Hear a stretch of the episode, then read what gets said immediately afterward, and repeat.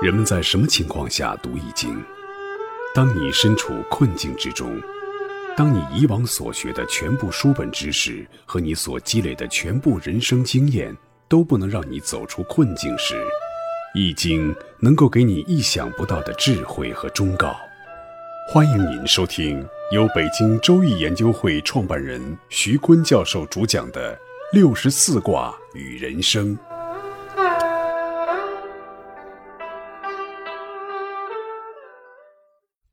亲爱的听众朋友，大家好，我是北京周易研究会创办人徐坤。今天我带您走进周易殿堂，主讲六十四卦与人生。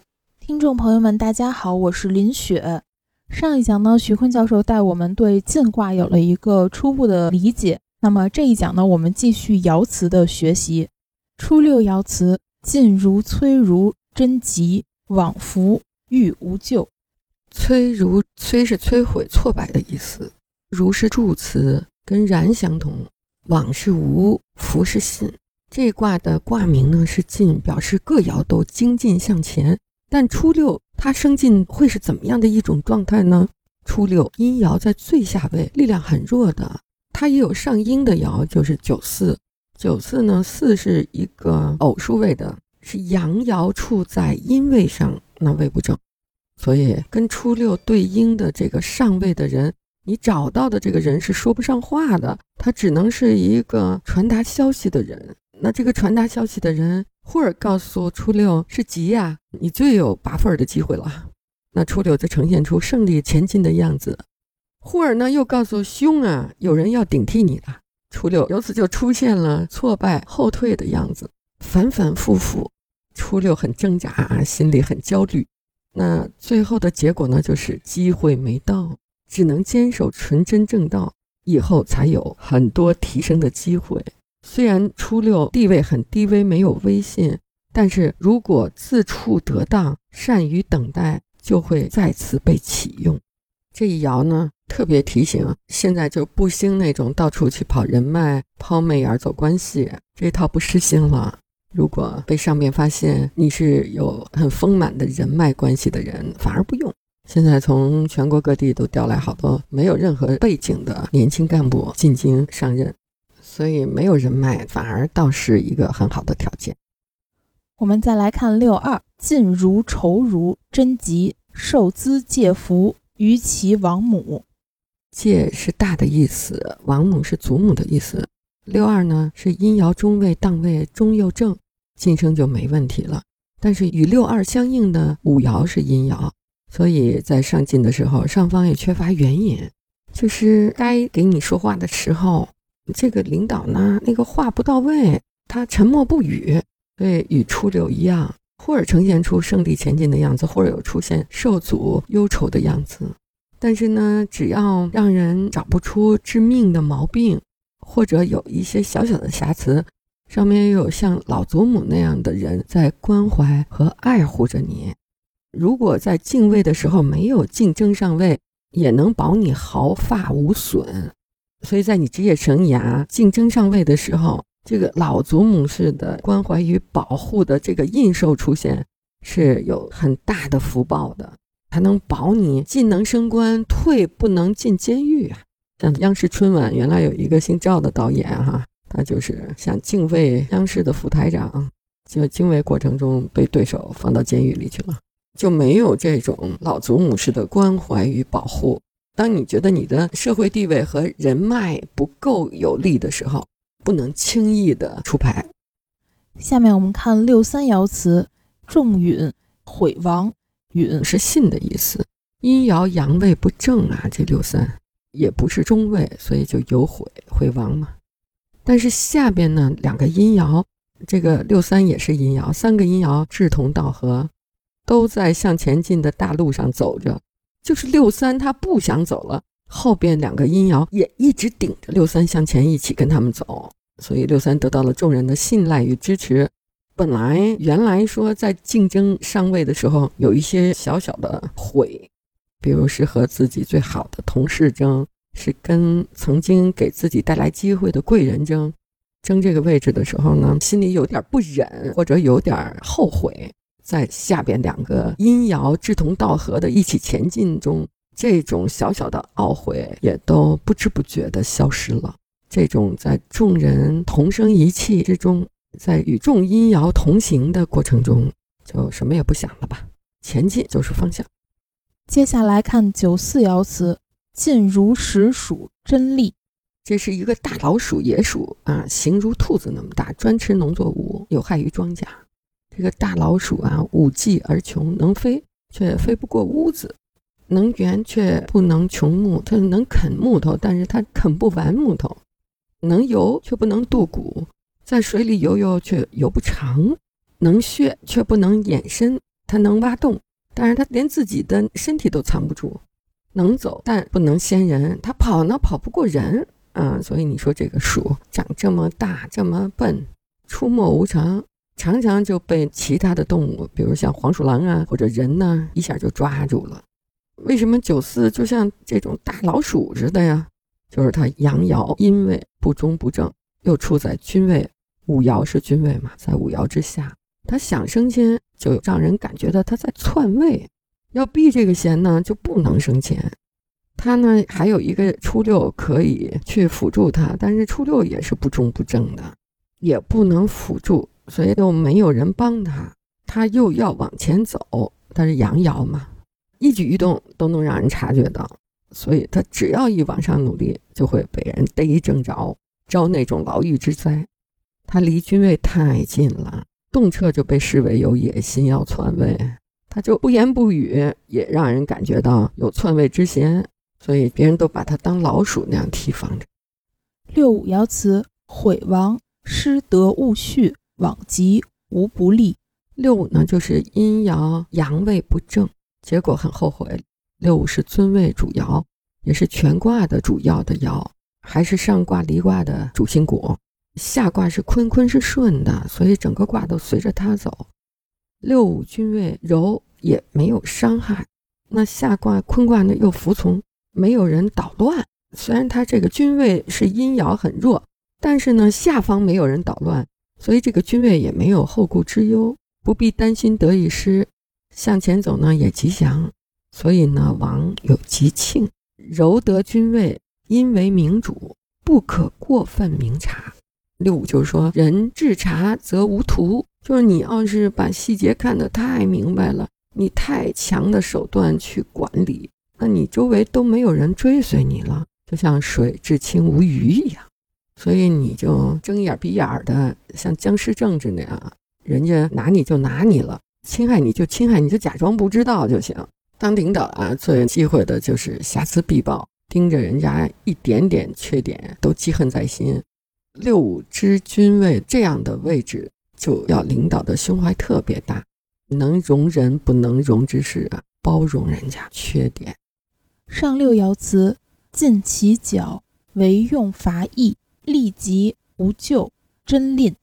义就是自己封地上的村镇。上九呢是进卦的顶点，又是刚强的阳爻，所以就用动物的角来象征。如果再前进、再寄生，就钻入牛角尖里了，就没有回旋的余地了。上九本身是刚强有力，可以讨伐叛乱的村镇，虽然过程充满了危险，但是结果是吉祥的。就是讨伐之后，要回头检点一下自己领地上的村镇，平时哪些管理失当，不要让其再次发生叛乱。虽然叛乱平了，但是呢，也是一件蒙羞之事吧。我们看晋卦，晋卦它讲了前进升迁的人生哲理。这个升迁呢，好柔而恶刚，就是柔进好，刚进不好。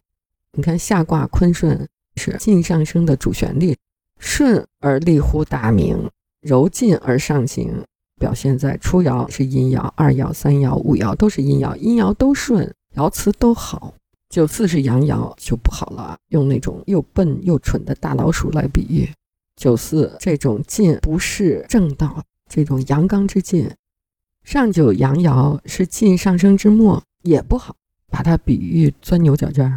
所以进卦呢就告诉我们，进要阴柔之进。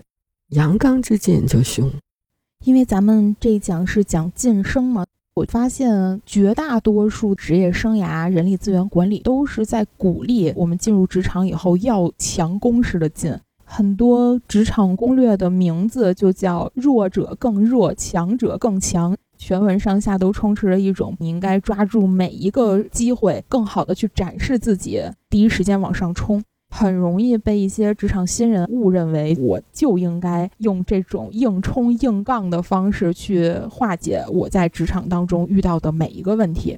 这感觉就特别像是心灵鸡汤文章写的那种“人定胜天”，只要我的主观能动性特别强，我认为我努力了，我就一定会成功。但是职场并不是心理剧，并不是我们看的那些小文章。面对比你更加强大的对手，或者是面对一个非常难啃的项目的时候，其实。勇往直前并不是一件特别值得鼓励的事情，因为很有可能它会加速暴露你的缺点。在电视剧《潜伏》里面有这样的一段情节，就让人能够感受到余则成这个人他的聪明和智慧所在。当李涯和陆桥山为一个副站长的职位争得你死我活的时候，余则成他却选择谦虚后退，不露声色。即使这时候站长问他说：“你想不想当这个副站长啊？你要不要给自己争取一个机会啊？”余则成还是笑笑，然后替另外两个人去美言，一副事不关己的样子。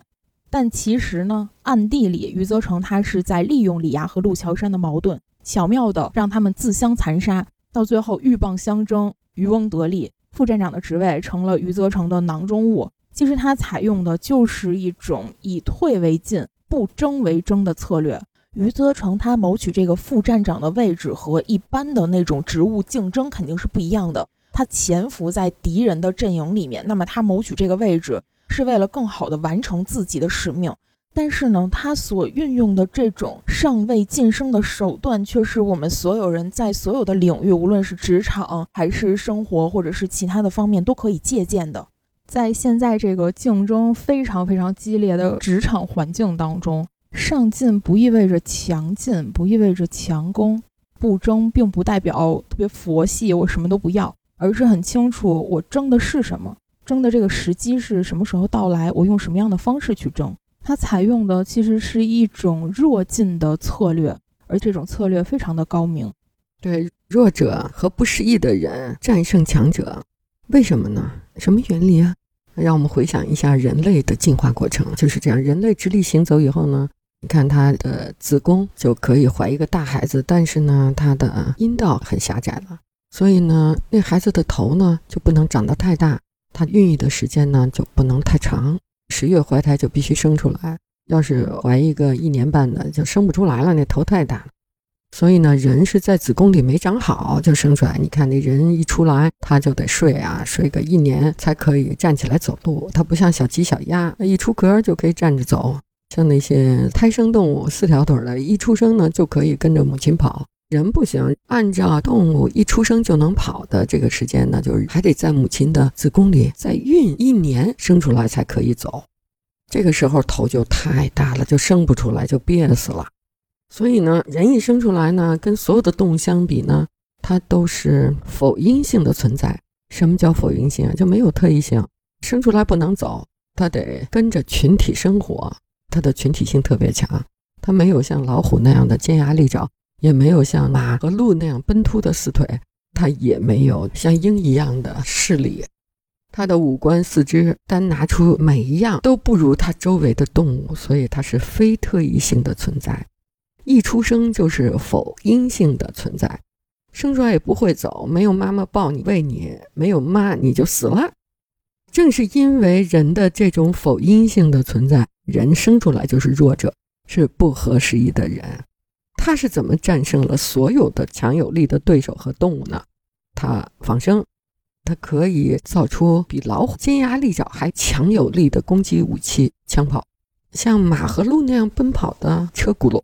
像鸭子能游泳的船，像鸟能飞的飞机，这种仿生能力，以描摹动物的特长来延伸自己的生存空间的能力，使人呢进化成动物链的最顶端的那个动物啊！它可以通吃不同层次上中下的这些动物和植物，人就是这样一个从弱者和不合时宜的物种战胜了所有的强者，成了地球的主人。我们的祖先把进化过程的优质基因都留在了我们的血脉中。当你精进的时候，当你要实现我们记挂的最主要的要义的时候，当你不断精进向前的时候，别忘了你的血脉中流着我们智人一代又一代飞跃成今天现代人的这些优秀的素质。我们开始是弱者，但是我们走到人生的最后，一定是强者。各位听众朋友，本期论题由北京周易研究会创办人徐坤教授亲自答疑。